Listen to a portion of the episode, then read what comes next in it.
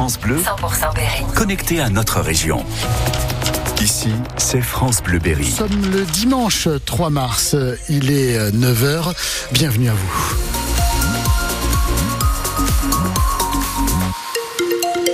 Les infos, c'est le Mariche. Et d'abord, on jette un coup d'œil sur la météo, Christophe. Et oui, c'est nuage, nuage, nuage. C'est le programme de ce dimanche 3 mars. Actuellement, des températures entre 4 pardon, et 6 degrés.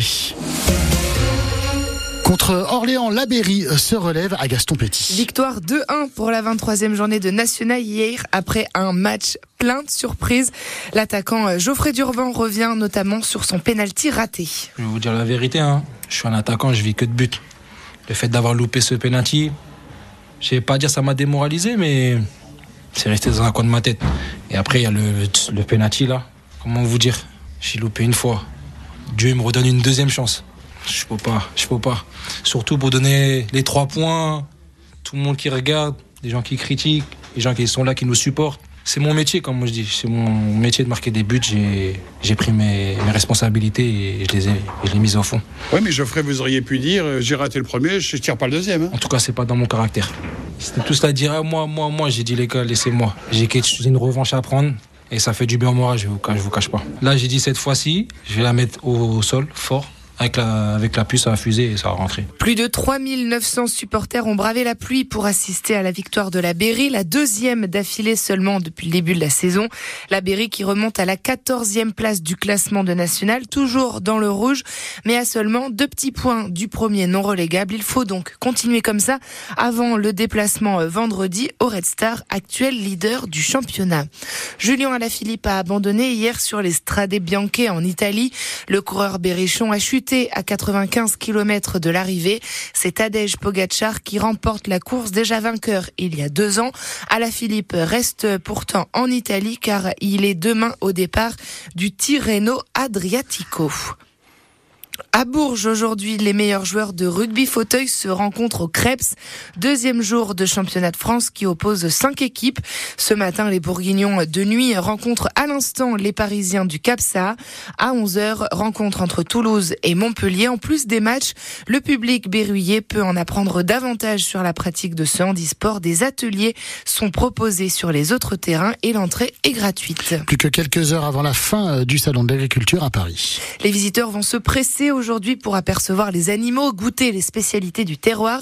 Une 60e édition marquée par la colère des agriculteurs qui a mis un coup de projecteur sur leurs difficultés, comme celle que rencontre la famille de Normandie. Elle est installée à Fougerolles, près de Neuvy-Saint-Sépulcre dans l'Indre. Gaël Fontenay.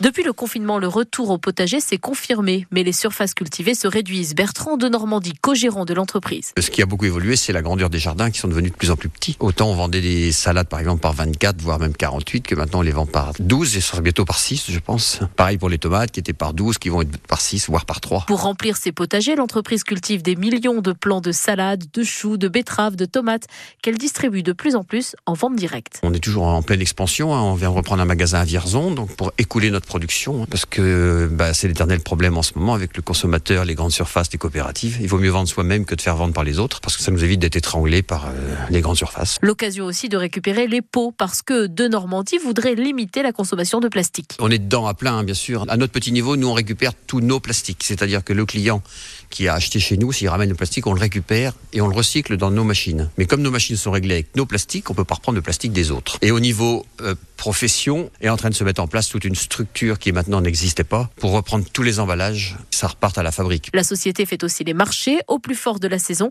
20 personnes y travaillent. Le secteur agricole qui rejoint la liste des métiers en tension. Un arrêté a été publié hier au journal officiel. Cette liste permet de faciliter les embauches des étrangers hors Union européenne. Dernier jour pour faire un don au Resto du Cœur. Les 80 000 bénévoles de l'association sont encore déployés dans les supermarchés ce matin. Grâce à cette collecte nationale, les restos distribuent des repas à ceux qui en ont besoin. Vendredi, le spectacle des Enfoirés a lui rassemblé plus de 8 millions de téléspectateurs.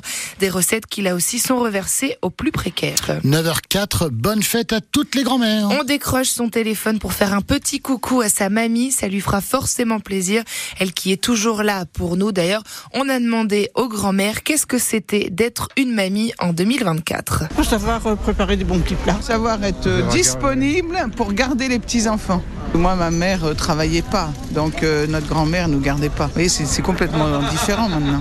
Ça nous fait plaisir, mais quelquefois c'est un peu lourd. On n'est pas là pour les gronder ni pour les punir, donc on accepte beaucoup de choses qu'on n'aurait peut-être pas acceptées avec ses propres enfants, mais bon, c'est normal. Connecté, on est bien obligé, hein, par la force des choses. Il faut savoir s'adapter euh, à la jeunesse d'aujourd'hui, surtout dans leur langage, euh, etc. Enfin, ils vous envoient des messages, des fois c'est difficile à déchiffrer. T'es quoi T'es quoi Euh, Je sais plus quoi. T'es caté? Oui, voilà. Pour dire t'inquiète pas. T'inquiète pas, voilà. Alors là, bon. Et pour euh, l'anecdote, la fête des grand-mères, elle a été lancée il y a presque 40 ans par la marque de café qui portait le même nom.